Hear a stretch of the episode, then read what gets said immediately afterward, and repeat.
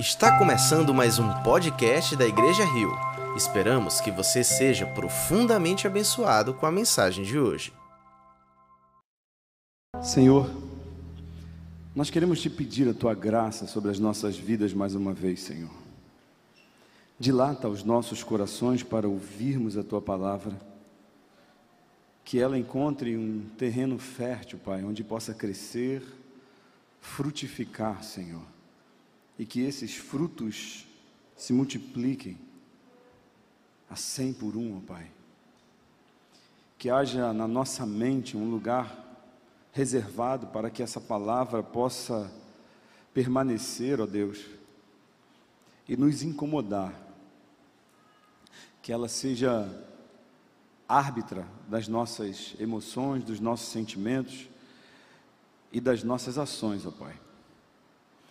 Deus, usa-me apesar de quem eu sou. Tenha misericórdia da minha vida e da tua igreja, Senhor. Tu sabes, Senhor, que nós não merecemos tudo o que o Senhor tem feito por nós, mas nós nos colocamos nessa noite em tua presença, como servos necessitados, Pai. Nós somos necessitados e também queremos ouvir a tua voz. Então, pela tua graça e pela tua misericórdia, Fala conosco, ó Pai. É o que te pedimos em nome de Jesus. Amém. A paz do Senhor, Igreja Rio. Uma boa noite para todos vocês. É bom estarmos aqui na presença do Senhor. É bom estar aqui para louvar e adorar ao Senhor. É bom estar na presença desse Deus Todo-Poderoso. Bem, eu quero falar um pouco hoje sobre ingratidão e gratidão também. Eu quero começar contando uma história para você.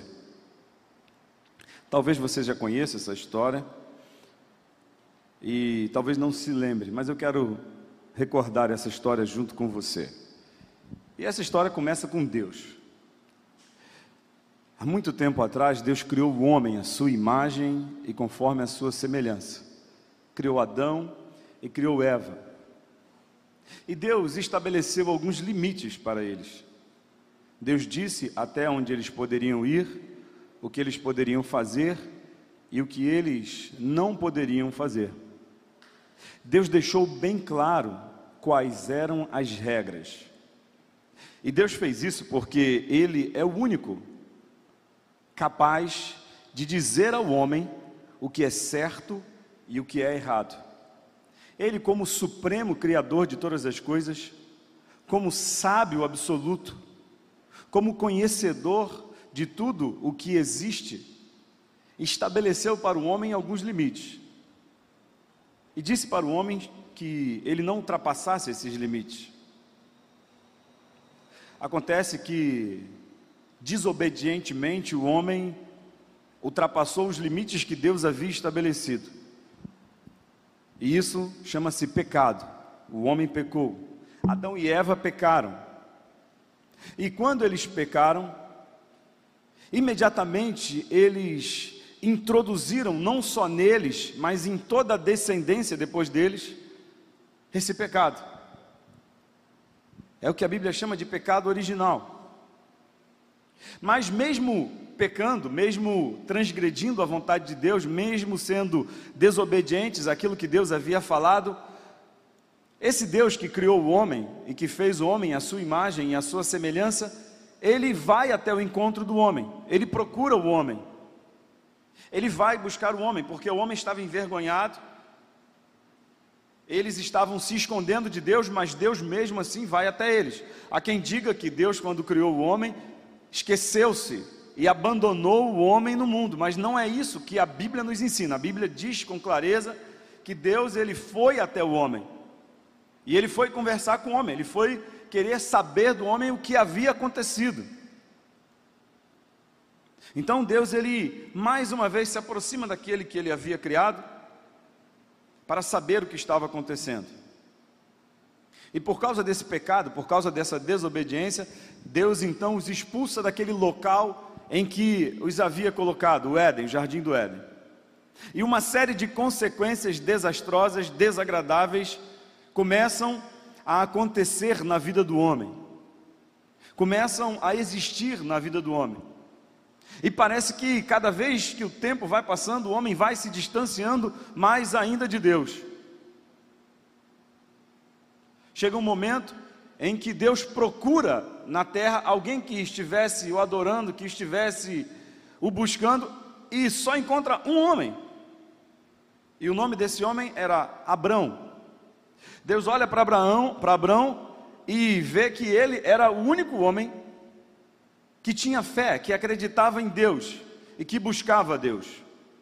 Tanto que o próprio Deus dá testemunho dizendo que Abraão era seu amigo. Era um homem que era amigo de Deus, porque não só gostava de Deus, como também buscava Deus, acreditava em Deus, cria que Deus era o criador de todas as coisas. E Abraão tem um relacionamento com Deus. Dada essa circunstância, Deus decide então fazer de Abraão e da sua descendência um povo exclusivo seu. Deus decide fazer com que esse, esses descendentes de Abraão guardassem esse pacto, essa aliança, e fossem então uma nação, dentre tantas outras, que ainda se relacionava com Deus. Daí surge o povo de Israel. Abraão teve um filho chamado Isaac. Isaac teve dois filhos, Jacó e Esaú. E Deus então decide escolher Esaú, Jacó para de Jacó criar essa nação. Jacó, o nome de Jacó significa enganador, Deus muda o nome dele para Israel, que significa príncipe de Deus. E a partir então dessa linhagem, Deus começa a formar uma grande nação. Deus começa a formar um grande povo. Jacó teve doze filhos e uma filha que deu origem às doze tribos, e toda a nação de Israel veio desses homens. E o propósito de Deus era bem claro. O propósito de Deus em escolher esse povo, em ter um povo que fosse reconhecido e conhecido por ser um povo temente a Deus, era simples. O primeiro era que Deus fosse glorificado. Deus escolhe essa nação, esse povo, para ser glorificado por esse povo, para ser exaltado, para ser honrado, para ser adorado por esse povo, por essa nação. Deus quis se fazer adorado por essa comunidade, uma comunidade de adoradores. Em Isaías, no capítulo 62, nós vemos que o profeta, ele diz isso acerca de Israel. Ele diz que as nações verão a justiça de Israel e glorificarão o Deus de Israel. Esse texto também diz que Israel seria como uma coroa de esplendor para Deus.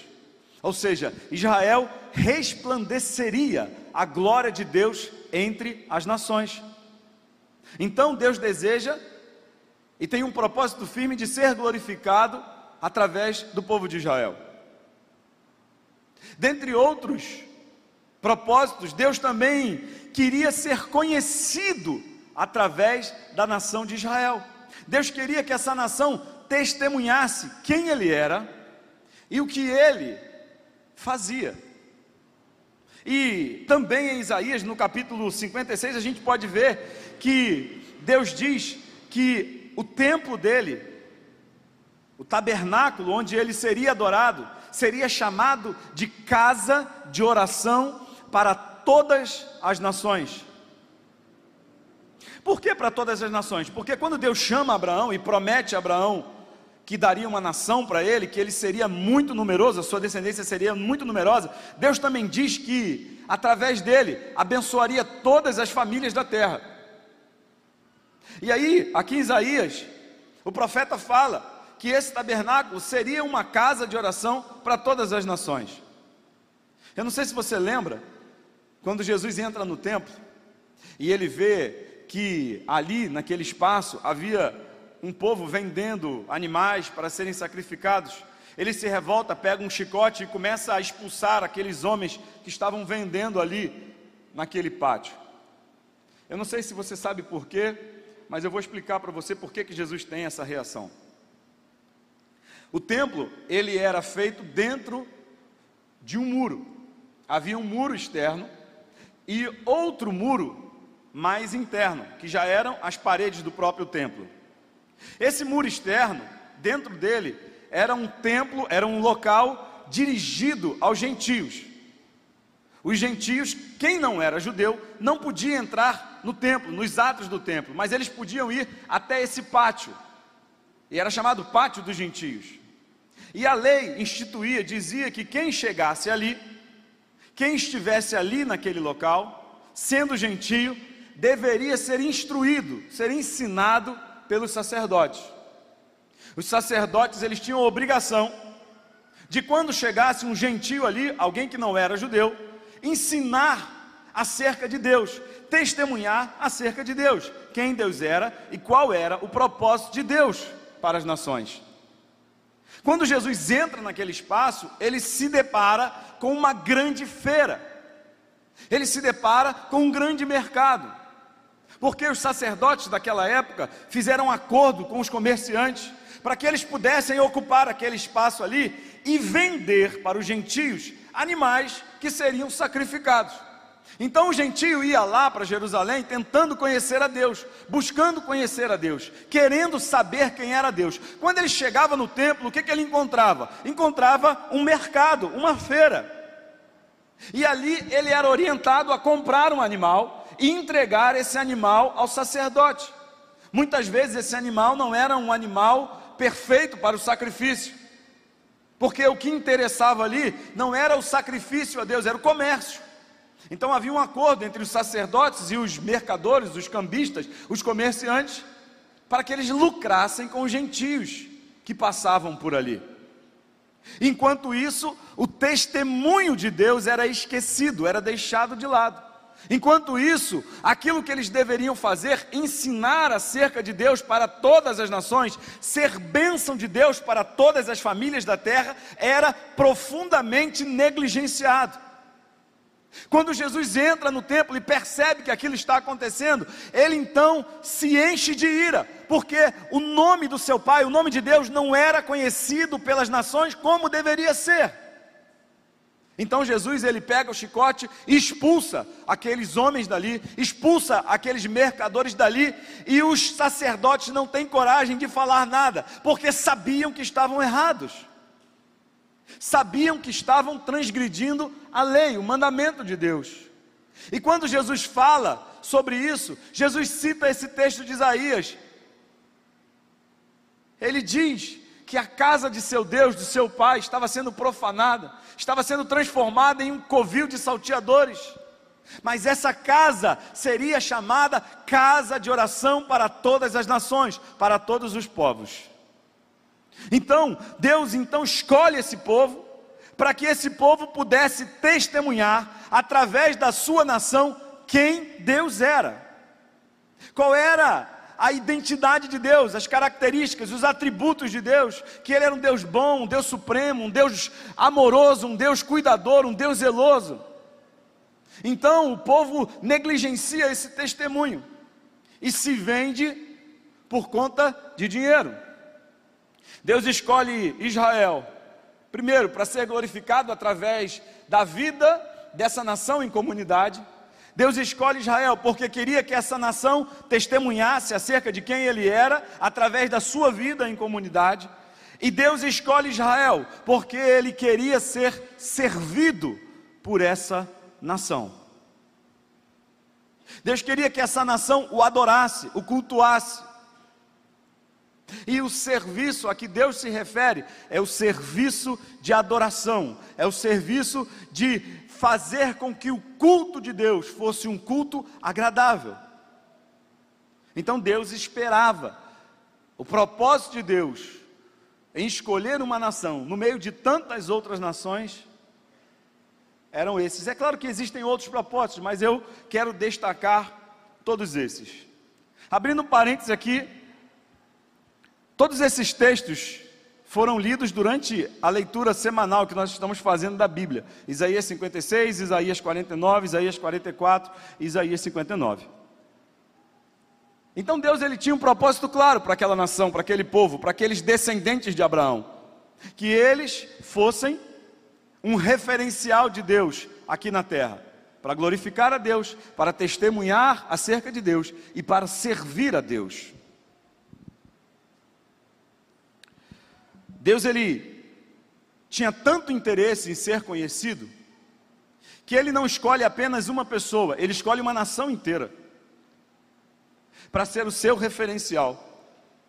Entretanto, se existe algo que marcou profundamente a história do povo de Israel, de forma negativa, foi a sua ingratidão a Deus.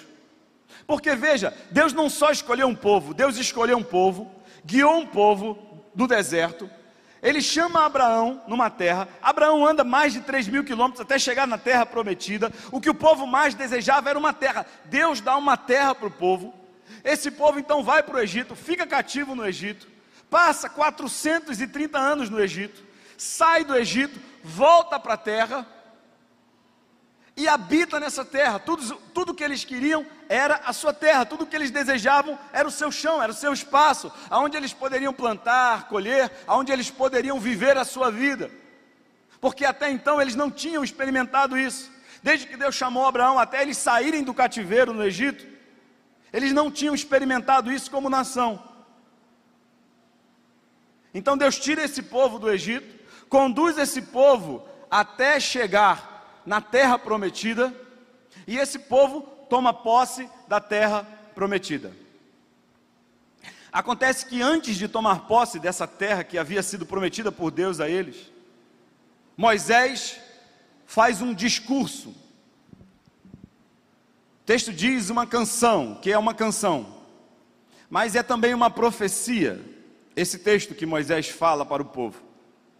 Moisés ele estava cumprindo a sua jornada de ser o libertador do povo, de ter conduzido o povo durante o deserto, de ter sido um instrumento de Deus para que Deus realizasse vários milagres no meio do povo e através do povo.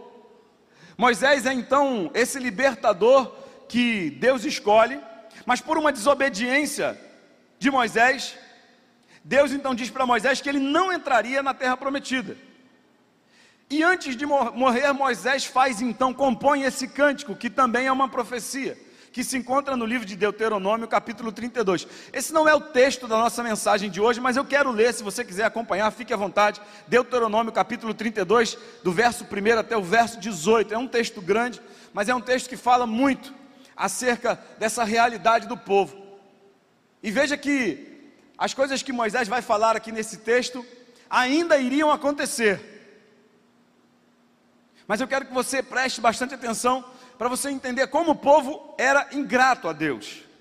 O texto começa dizendo assim: Escutem, ó céus, e eu falarei. Ouça, ó terra, as palavras da minha boca. Que o meu ensino caia como chuva e as minhas palavras desçam como orvalho, como chuva branda sobre o pasto novo, como a garoa sobre tenras plantas. Proclamarei o nome do Senhor, louvem a grandeza do nosso Deus, Ele é a rocha, as suas obras são perfeitas, e todos os seus caminhos são justos. É Deus fiel, que não comete erros, justo e reto Ele é.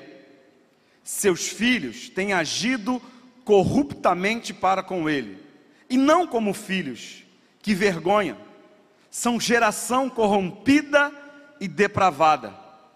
É assim que retribuem ao Senhor povo insensato e ingrato.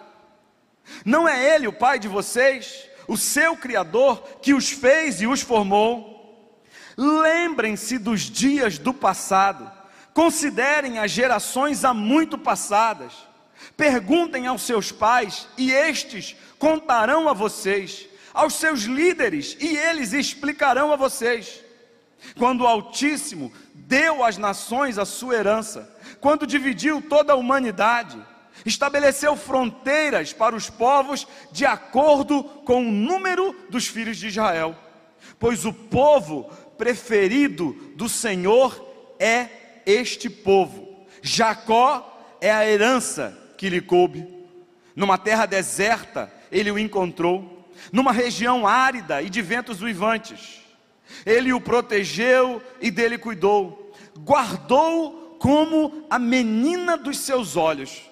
como a águia que desperta a sua ninhada, paira sobre os seus filhotes e depois estende as asas para apanhá-los, levando-os sobre elas. O Senhor sozinho o levou, nenhum Deus estrangeiro o ajudou. Ele o fez cavalgar nos lugares altos da terra e o alimentou com o fruto dos campos. Ele o nutriu com mel tirado da rocha e com óleo extraído do penhasco predegoso, com coalhada e leite do gado e do rebanho, e com cordeiros e bodes cevados, com os melhores carneiros de Bazã e com as mais excelentes sementes de trigo. Você bebeu o espumoso sangue das uvas. Jesurum engordou e deu pontapés. Você engordou, tornou-se pesado e farto de comida. Abandonou o Deus que o fez e rejeitou a rocha que é o seu Salvador. Eles o deixaram com ciúmes por causa dos deuses estrangeiros e o provocaram com os seus ídolos abomináveis. Sacrificaram a demônios que não são Deus, a deuses que não conheceram, a deuses que surgiram recentemente, a deuses que os seus antepassados não adoraram. Vocês abandonaram a rocha que os gerou. Vocês se esqueceram do Deus que os fez nascer. Moisés, ele então, através desse cântico, sintetiza a história do povo de Israel. Não só a história até aquele momento, mas a história futura também.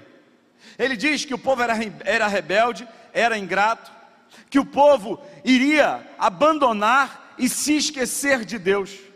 Veja que no versículo 6, Moisés diz assim: É assim que retribuem o Senhor. Ou seja, essa é a paga que vocês dão a Deus por tudo que Ele tem feito. Veja que Deus conduziu o povo no meio do deserto. Deus conduziu o povo com comida no meio do deserto, com água no meio do deserto. As roupas não se rasgaram, os sapatos não se desfizeram. Deus esteve sustentando o povo com a sua própria mão.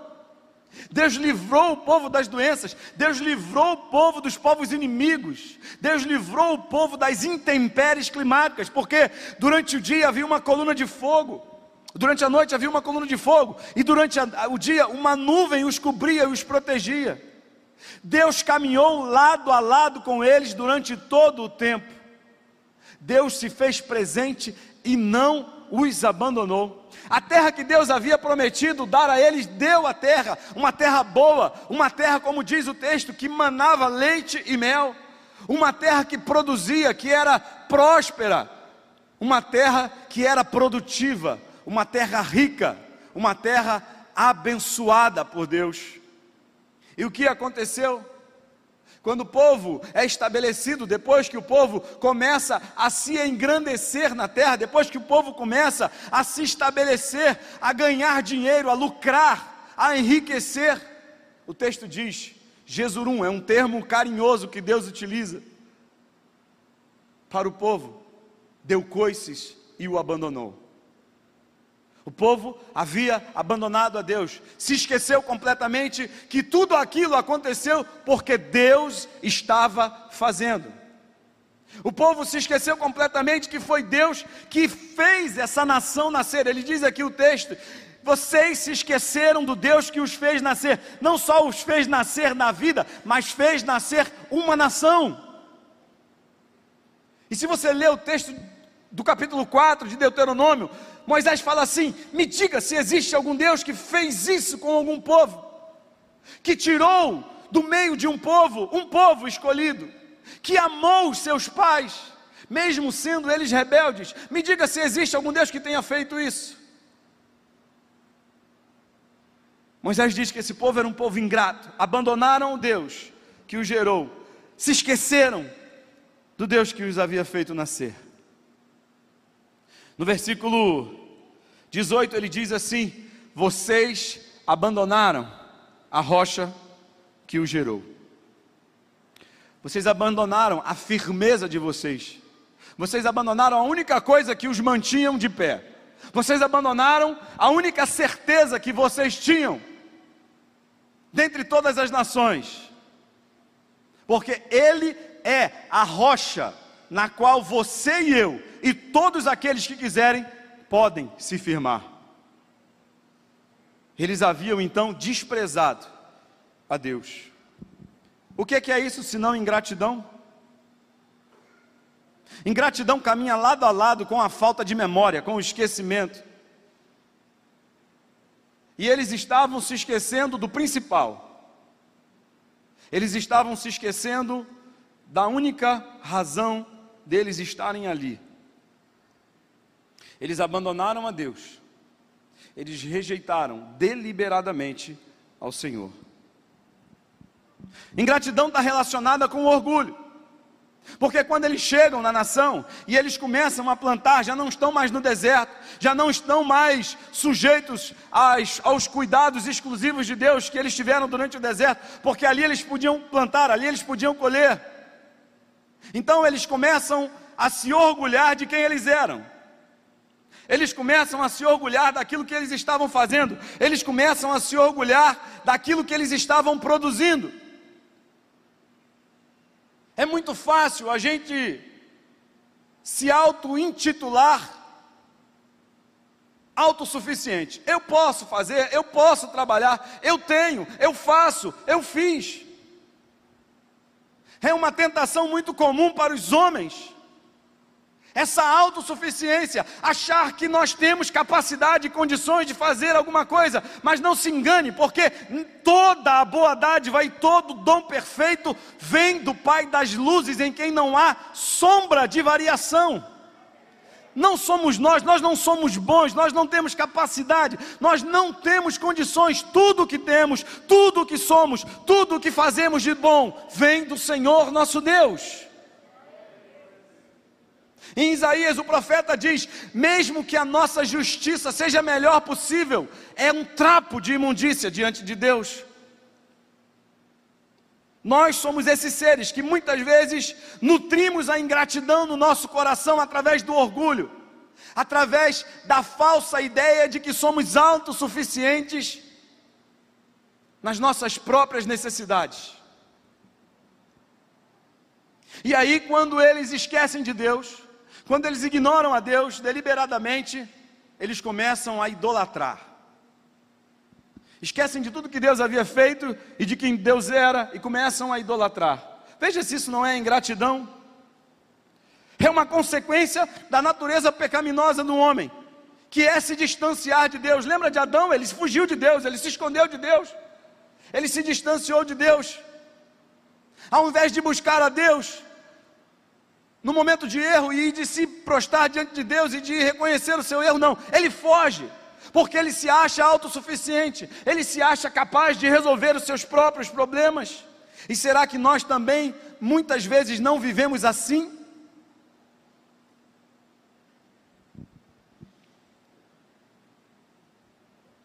Moisés adverte o povo diversas vezes: olha, cuidado, depois que vocês tiverem comido, depois que vocês tiverem se fartado, depois que vocês estiverem estabelecidos na terra, louvem ao Senhor, o seu Deus, exaltem ao Senhor, o seu Deus, não se esqueçam do Senhor, o seu Deus. Não deixem que o seu coração orgulhoso os engane a ponto de acreditar que tudo que você conquistou vem dos seus próprios méritos. Quando a ingratidão invade o coração de um homem, de um ser humano, é apenas uma questão de tempo para levar esse homem à idolatria, para levar esse homem ao distanciamento total do Deus que o possibilitou a fazer tudo o que ele fez. Deixa eu falar uma coisa para você e preste bastante atenção nisso. Deus talvez tenha te abençoado e esteja te abençoando. Deus talvez esteja te dando recursos suficientes para suprir as suas necessidades e até sobrar. Talvez você esteja passando numa boa fase financeira, onde você tenha recursos de sobra. Cuidado com a forma com que você administra esses recursos. Lembra do povo de Israel? Glorificar a Deus, testemunhar de Deus e servir a Deus. Se você e sua vida não se enquadram nesse propósito de Deus, tenha muito cuidado, porque um dia ele pode resolver tirar isso de você. Foi o que aconteceu com o povo de Israel. Tudo que eles queriam era uma nação, tudo que eles queriam era um pedaço de terra, tudo que eles queriam era um espaço para poder plantar, criar os seus animais, colher, viver como nação, e Deus tirou isso deles. Se você está acompanhando a leitura diária que nós fazemos da Bíblia, nós estamos chegando justamente nesse ponto da história do povo de Israel. É uma aflição terrível, porque Deus está prometendo, Deus está dizendo: se convertam, se arrependam, busquem a mim, abandonem os ídolos, tirem o orgulho do coração de vocês, testemunhem acerca de quem eu sou. E o povo cada vez mais se afunda no pecado da idolatria, se distanciando de Deus, no orgulho, na arrogância, na prepotência. A justiça não existe mais, a verdade não existe mais. Diz o texto que a verdade anda cambaleando pelas praças.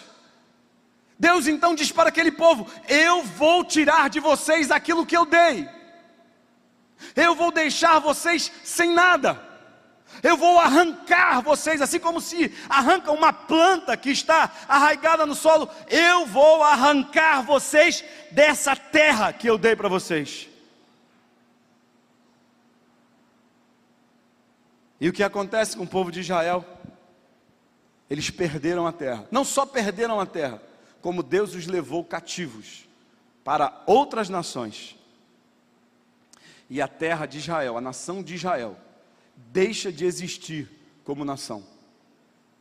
Vira uma terra desolada, devastada. Ruínas sobre ruínas. Cuidado com a forma como você está administrando aquilo que Deus tem te dado. Bem, agora eu quero falar sobre o texto da mensagem de hoje. 1 Tessalonicenses, capítulo 5, verso 18. Guarda essa primeira parte da mensagem aí no seu coração, que já já a gente volta a ela. É um texto pequeno, eu acho que todo mundo aqui conhece esse texto, mas se não conhece, vamos conhecer agora. É um texto de Paulo à igreja que estava na cidade de Tessalônica. E parece que Paulo, nessa carta, ele fala isso várias vezes. Ele havia, havia uma preocupação em Paulo de que aquela igreja fosse uma igreja grata, fosse uma igreja que reconhecesse o que Deus estava fazendo por eles. E Paulo diz assim nesse versículo: Deem graças em todas as circunstâncias, pois esta é a vontade de Deus para vocês em Cristo Jesus. Deem graças em todas as circunstâncias, porque esta é a vontade de Deus para vocês em Cristo Jesus. Paulo era um profundo conhecedor da história do povo de Israel. Ele foi criado aos pés de um homem chamado Gamaliel e essa expressão criado aos pés significa que ele aprendeu desde criança não só a história do povo de Israel, como a teologia do povo de Israel. Ele era um homem zeloso pela lei, ele era um conhecedor profundo de toda a lei. Ele conhecia profundamente a história do povo de Israel. E eu acho que Paulo estava percebendo que a igreja de Tessalônica estava caminhando também como a, a, o povo de Israel caminhava, esquecendo-se de Deus, sendo ingratos a Deus, não reconhecendo que Deus havia feito tudo por eles. Então Paulo escreve essa carta e, dentre tantas recomendações que Paulo dá, Paulo dá essa recomendação: deem graças em todas as circunstâncias, pois esta é a vontade de Deus para vocês em Cristo Jesus. E sobre esse texto, sobre essa passagem, eu fiquei pensando, eu fiquei meditando sobre algumas perguntas que precisam ser feitas acerca desse texto, acerca dessa afirmação de Paulo, dessa ordem de Paulo à igreja de Tessalônica. E a primeira pergunta que a gente pode descobrir aqui nesse texto é por que ser grato. Porque Paulo quer que eles sejam gratos. Porque veja bem, o próprio texto responde isso para nós.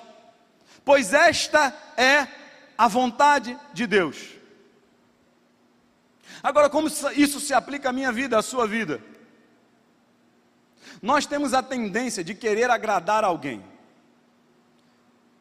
Seja nossa esposa, seja, no caso das esposas, os maridos, sejam os filhos, no, caso dos filhos, os pais, sejam aqueles que trabalham, os seus chefes, patrões, ou os seus superiores hierárquicos, seja a sua liderança imediata, seja alguém que você ama, aqueles que estão namorados, noivos, querem agradar aquele que amam. E se você não tem esse interesse, noivo, noiva, marido ou mulher, me procure que eu quero conversar com você, porque o seu interesse deve ser em agradar o seu cônjuge, a sua noiva, o seu noivo, o seu namorado ou a sua namorada. É algo natural. Mas muitas vezes na nossa vida, no nosso dia a dia, nós nos preocupamos em agradar muita gente e até mesmo a nós mesmos, em agradar-nos, que nós esquecemos de que precisamos agradar a Deus. Eu vejo tanta besteira sendo divulgada aí nas mídias sociais, que às vezes eu fico até triste com isso. Não, eu preciso me agradar, eu preciso, porque eu mereço, eu tenho que fazer isso para mim. Eu me amo, eu me adoro, eu não consigo viver sem mim. É uma música aí, bem antiga. A galera da minha época conhece essa música. E a gente esquece de que existe alguém que tem uma vontade e que essa vontade precisa ser agradada. Como se agrada a Deus? Fazendo a vontade dEle. E o que Paulo está dizendo aqui é que dar graças, ser grato, é a vontade de Deus. Tem muita gente aí que me pergunta: olha, qual é a vontade de Deus para a minha vida? Me ajuda aí. Me diz aí, Marçal, o que, que Deus quer de mim? Uma resposta boa, para começar, é que você seja grato a Deus. Que você se lembre de Deus e não se esqueça de tudo aquilo que Ele já fez por você, através de você e na sua vida. Quando você tem um coração grato, quando você agrada a Deus dessa forma, você abre as portas para uma vida feliz e satisfeita. Porque não existe coisa melhor. Quando eu estava vindo para cá, nós estávamos escutando uma música no carro que diz assim: O melhor lugar do mundo é aos pés do Salvador. É ali onde eu encontro a alegria em meio à dor. É ali aos pés do Salvador, ou seja, aos pés do Salvador significa que você está fazendo a vontade de Deus. E ser grato a Deus é fazer a vontade dEle.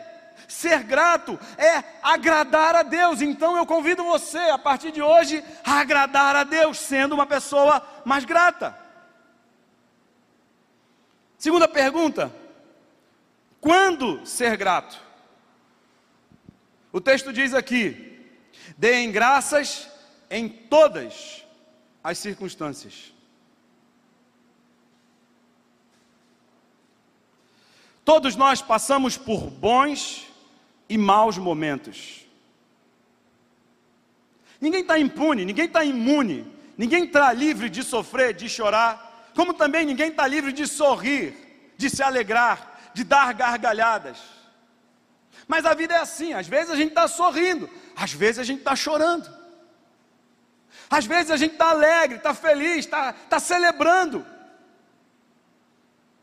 O sábio disse lá no livro de Eclesiastes: há tempo de sorrir e tempo de chorar. É evidente, é claro, que um dia a gente sorri e que um dia a gente também chora. Um dia a gente está bem, mas um dia a gente está sofrendo. Um dia a gente está com saúde e outro dia a gente já não está com saúde. Um dia os recursos são suficientes, outro dia os recursos se tornam escassos. Um dia as coisas são possíveis, mas um dia chega alguma coisa impossível na vida da gente. A grande diferença é a forma como passamos por esses momentos. Se com gratidão ou com ingratidão. Sabe? Olhar todas as perspectivas da vida, todos os momentos da vida, com gratidão, nos permite ver a graça de Deus derramada em nossas vidas. Alguns anos atrás eu perdi minha mãe. E foi muito difícil para mim. A forma como aconteceu foi difícil para mim. E eu lembro que eu questionei bastante a Deus. E fui muito ingrato a Deus. porque eu não estava lembrando de tudo que já havia acontecido, de tudo que Deus havia me proporcionado através da minha mãe. Eu estava questionando a Deus e reclamando com Deus e sendo ingrato a Deus, porque Deus tinha feito aquilo naquele momento da minha vida. E eu não era criança, não, tá? Eu já era adulto, já era casado, já tinha filhos, já tinha mais de 40 anos. Até que, em meio às minhas lamúrias, aos meus queixumes, Deus falou comigo poderosamente. E Deus me disse assim: Por que você não me agradece? Por que você não é grato? Porque você teve a oportunidade de viver com a sua mãe toda a sua vida. Eu te dei a oportunidade de você conviver com a sua mãe até você casar, até você ter filhos, até você se formar, até você estabelecer uma família. Eu te dei a oportunidade de você ser discipulado pela sua mãe, eu te dei a oportunidade de você aprender a ser crente, a me servir com a sua mãe, e você agora é ingrato, porque ela morreu. Naquele momento, eu pude perceber a graça de Deus sobre a minha vida e sobre a vida da minha mãe. E eu parei de ser ingrato e eu comecei a agradecer a Deus, porque Ele me permitiu viver todos esses anos como uma mulher incrível, que me ensinou a ser crente, que me ensinou a ser um servo de Deus. Você pode escolher passar pela vida por esses momentos com gratidão ou com ingratidão. Mas eu garanto a você que se você escolher a gratidão, você vai ver quantos motivos você tem para agradecer a Deus pela sua vida. Você vai ver a graça dele sendo derramada. Nós estamos vivendo um período de pandemia. A pandemia ainda não acabou. Está acabando, mas ainda não acabou. E eu tenho certeza que a maioria de nós perdeu alguém que amava, alguém próximo. Ou se não perdeu, conheceu alguém que se foi por conta dessa pandemia. Ninguém vai sair ileso, ninguém vai sair intacto desse período. E eu não estou falando isso só da gente que está aqui, não, eu estou falando isso em escala mundial. Mas veja, a graça de Deus. Você e eu estamos aqui hoje. Eu sei que tem pessoas aqui que estão chorando. Mas veja a graça de Deus na sua vida. E seja grato por isso.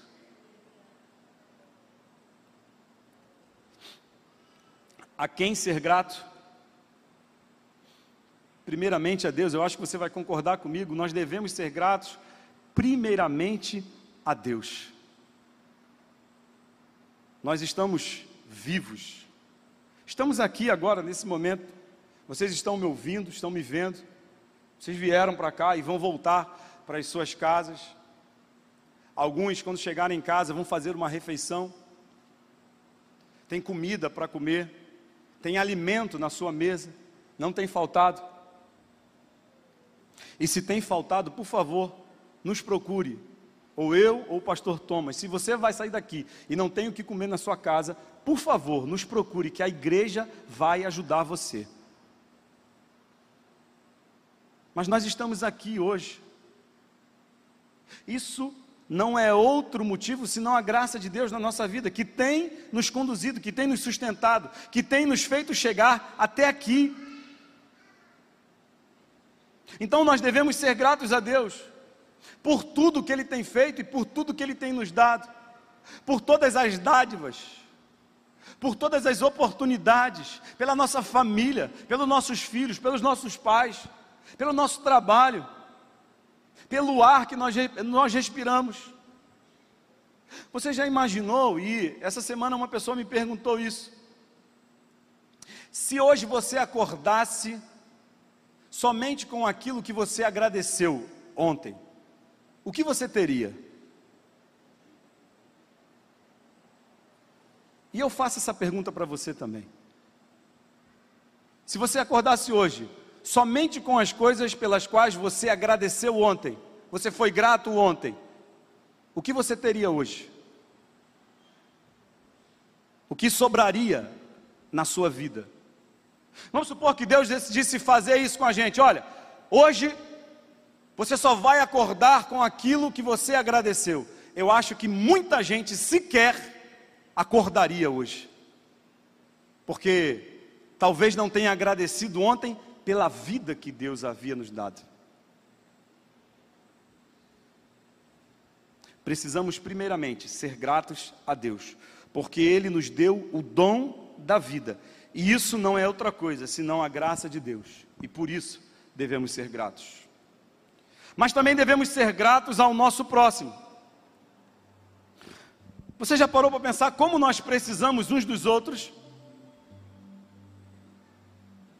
Esse culto aqui, esse culto não seria o mesmo se alguém não tivesse vindo para cá antes para preparar tudo, para arrumar tudo. Se alguém não tivesse se preocupado com a iluminação, com a limpeza, com a água no bebedor, com os ventiladores funcionando, com o estacionamento para os carros. Se alguém não se preocupasse em ficar com as crianças lá na geração Rio, se alguém não se preocupasse em recepcionar-nos quando nós chegamos, o pessoal do estacionamento que está lá fora, às vezes na chuva, no, sol, mas que fica ali ajudando a gente a estacionar os carros, o pessoal do som que está trabalhando lá atrás, o pessoal da mídia que está fazendo essa transmissão chegar até você que não está aqui agora. Pessoal da banda que teve que ensaiar antes para que as músicas fossem tocadas da maneira correta e cantadas da maneira correta. Como nós precisamos uns dos outros. Imagine o que seria da nossa vida sem os garis, aqueles homens e mulheres que todos os dias passam na rua recolhendo o nosso lixo e destinando esse lixo no lugar certo. O que seria da vida da gente? Seria uma catástrofe total que seria da nossa vida, sem aquelas pessoas que trabalham para o nosso bem-estar quando nós estamos dormindo, os profissionais de saúde, os porteiros, os zeladores, os vigilantes, os policiais, os bombeiros, o pessoal que trabalha na energia elétrica, no fornecimento de água. Veja quantas pessoas nós devemos ser gratos Aqueles homens e mulheres humildes que trabalham na roça, plantando, para que nós possamos nos alimentar. As costureiras que confeccionam as roupas que nós vestimos. Os professores que ensinam os nossos filhos. Nós temos muitas e muitas razões para sermos gratos. não só a Deus, mas ao nosso semelhante. E a última pergunta que eu vou responder: como ser grato? Primeiro, eu acho que a gente pode começar sendo grato verbalizando, dizendo, expressando a nossa gratidão através de palavras. Você já disse para alguém que você é grato a essa pessoa? que você é grato ao que ela faz por você, aquela pessoa que trabalha na sua casa, aquele cara que serve a comida por você, o garçom, aquela senhora lá da lanchonete onde você faz o seu lanche, aquela pessoa que trabalha limpando a sua casa, passando a sua roupa, ao seu patrão, ao seu chefe, aos seus alunos que permitem que você seja um professor. E aos seus professores que permitem que você seja um aluno. A esse pessoal que trabalha aí incansavelmente para que você possa adorar a Deus e cultuar a Deus num ambiente mais confortável e mais adequado. Aos servos que trabalham no Geração Rio, no estacionamento, você já agradeceu a eles? Você já agradeceu o pessoal da integração que às vezes vem para cá chorando? mas que quando chega ali na sua frente, ele dá um sorriso atrás da máscara, porque ele quer que Jesus seja visto na vida dele, para que você tenha um culto e adore a Deus da melhor forma possível. Você já agradeceu essa equipe aqui que toca e não ganha um centavo para tocar? Podia estar trabalhando, podia estar num show, podia estar fazendo outra coisa, mas eles abriram mão disso para vir aqui para adorar a Deus com aquilo que eles sabem fazer. Você já agradeceu esse pessoal? Você já verbalizou isso? Você já verbalizou para Deus? Você já agradeceu para Deus tudo aquilo que Deus tem permitido na sua vida? Tudo aquilo que Ele tem te dado? Você já dobrou seu joelho? Já foi diante de Deus sincero, dizendo: Deus, muito obrigado, Senhor. Muito obrigado, Deus, porque eu tenho uma casa porque eu tenho um quarto para dormir, porque eu tenho uma comida para comer. Muito obrigado, Senhor. Porque eu tenho um lugar onde eu posso cultuar. Nesse momento que nós estamos aqui, irmãos na Índia estão tendo as suas casas destruídas, queimadas. Não podem adorar a Deus, não podem cultuar a Deus. Você já agradeceu por isso? Você já agradeceu porque você tem liberdade para cultuar a Deus? Porque você pode botar uma camisa de, no peito escrito assim: Eu amo Jesus. E muitos estão morrendo porque não podem sequer declarar a sua fé de forma pública. Você já agradeceu a Deus pelo ar que você está respirando? Pela água que você bebeu? Precisamos verbalizar a nossa gratidão. Você já agradeceu alguém por algo que essa pessoa tenha feito para você na sua vida? e que passou batido, você acabou esquecendo. Ingratidão caminha lado a lado com a falta de memória. Relembre, recorde todas as pessoas que já te ajudaram. Dê um telefonema para essa pessoa se ela estiver longe. Manda um zap, manda uma mensagem. Agradece, seja grato, porque essa é a vontade de Deus para você em Cristo Jesus. Como você pode ser grato a Deus? não só verbalizando, agindo, expressando a sua gratidão através de ações. O que você já fez para alguém que já te ajudou? Como você retribuiu? Como você foi grato? Só falando, só verbalizando? Acho que isso não é suficiente. Acho que você precisa fazer alguma coisa. Seja o melhor filho que você puder ser para o seu pai, para a sua mãe. Seja a melhor mãe ou o melhor pai para os seus filhos. Essa é uma ótima forma de você demonstrar gratidão. Seja um ótimo irmão, seja um ótimo amigo. Seja alguém que realmente se preocupa Seja um ótimo funcionário, se você é funcionário, se você é chefe, é patrão, é superior, seja um ótimo chefe em retribuição ao que aqueles que trabalham para você fazem por você todos os dias.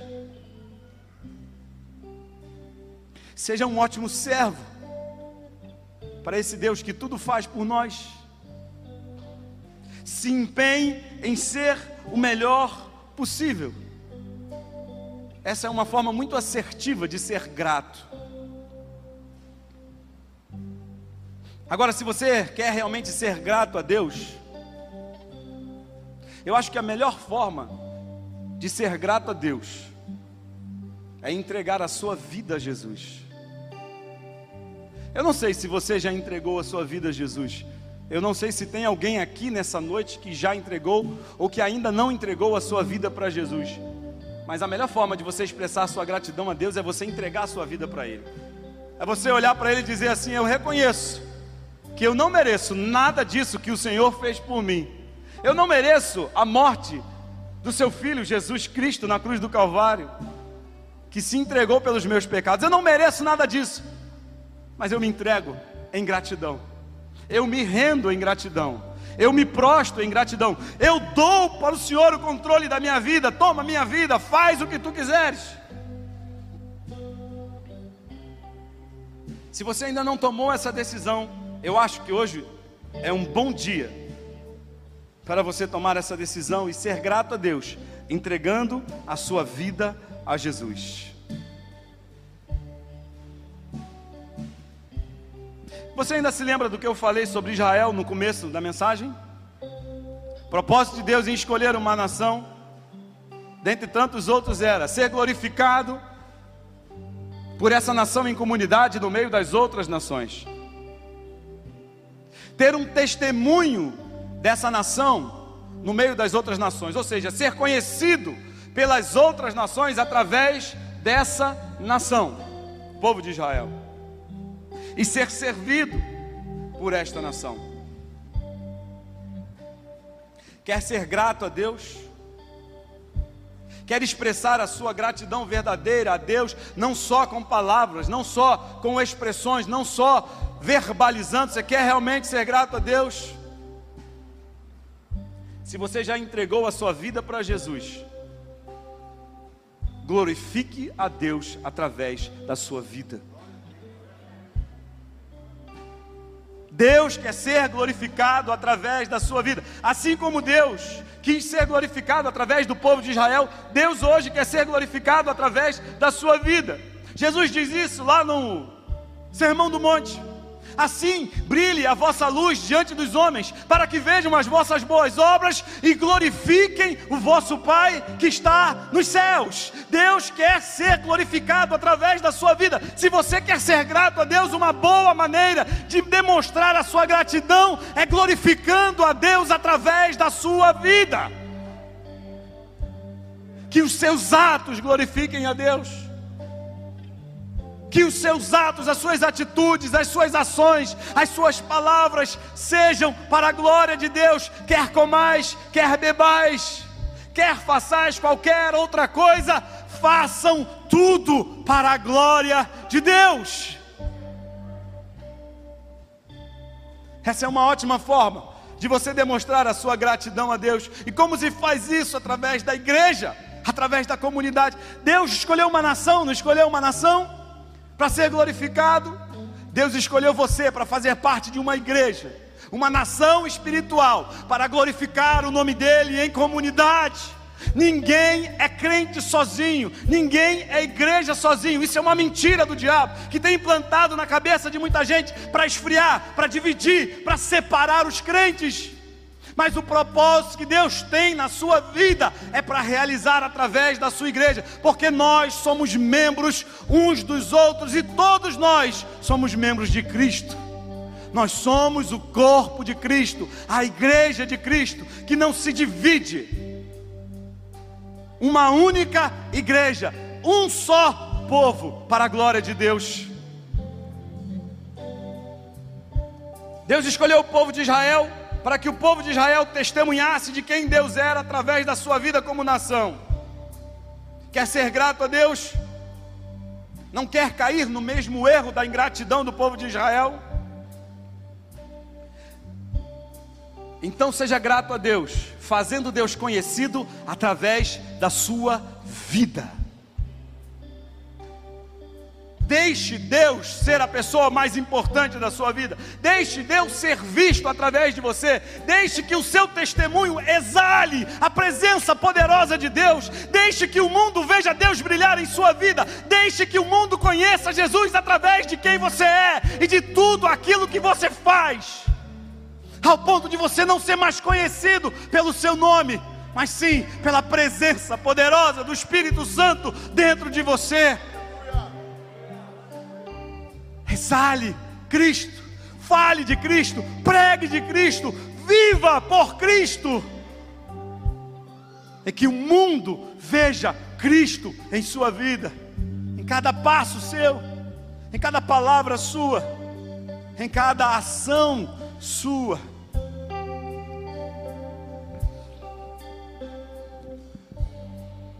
Pedro diz: vocês são geração eleita, sacerdócio real, nação santa, povo exclusivo de Deus, para anunciar as grandezas daquele que o chamou das trevas para a sua maravilhosa luz.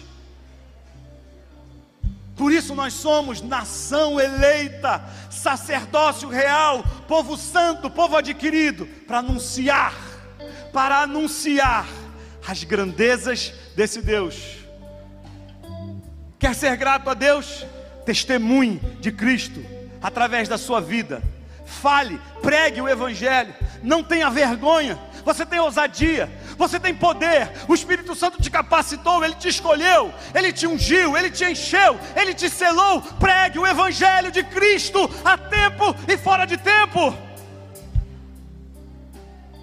Não tenha medo, as portas do inferno não prevalecerão contra a igreja do Senhor. Nós estamos do lado daquele que tem todo o poder, e você e Deus são maioria. Pregue o Evangelho. Deus também escolheu o povo de Israel para ser servido por eles, para ser uma nação de servos, para trabalhar para Deus. Comunidade, a nação de Israel, deveria servi-lo. E não é isso? Também que Deus nos chama a ser servos. Jesus, em Mateus capítulo 20, ele diz: Não será assim entre vocês, ao contrário, qualquer um dentre vocês que quiser tornar-se importante, deverá ser servo.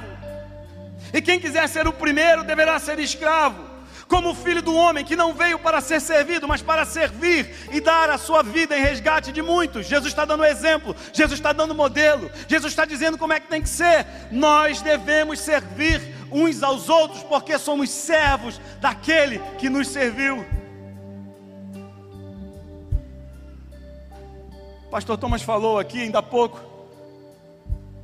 Depois da pandemia, nós estamos com um problema sério aqui na igreja faltam servos dispostos a servir. Faltam servos dispostos a ser e demonstrar a sua gratidão a Deus através do serviço, assim como o povo de Israel se distanciou de Deus, porque deixou de glorificar a Deus, porque deixou de testemunhar de Deus, porque deixou de servir a Deus, tornando-se arrogantes, presunçosos, ingratos a Deus. Nós não podemos fazer da mesma forma.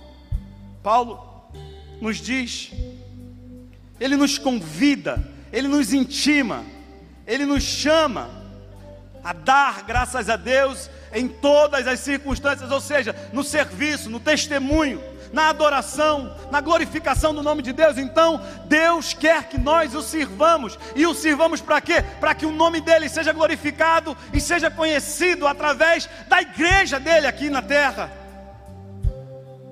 Eu não sei se você tem servido ou se você tem consumido, se você apenas vem para cá para assistir um culto, para sentar-se confortável, ouvir as músicas, cantar, adorar a Deus e ir embora para casa. Mas eu digo para você nessa noite que Deus tem algo a mais para você. Deus tem um trabalho para você. Deus conta com o seu trabalho. Ele não precisa, mas ele conta. Ele nos dá o privilégio de servi-lo. Ele nos dá a honra de cooperar com ele naquilo que ele está fazendo para redimir toda a criação. E o que você vai fazer? Qual será a sua atitude? Eu convido você a ficar de pé nessa noite. Se você foi abençoado por essa mensagem, compartilhe com alguém, para que de pessoa em pessoa alcancemos a cidade inteira.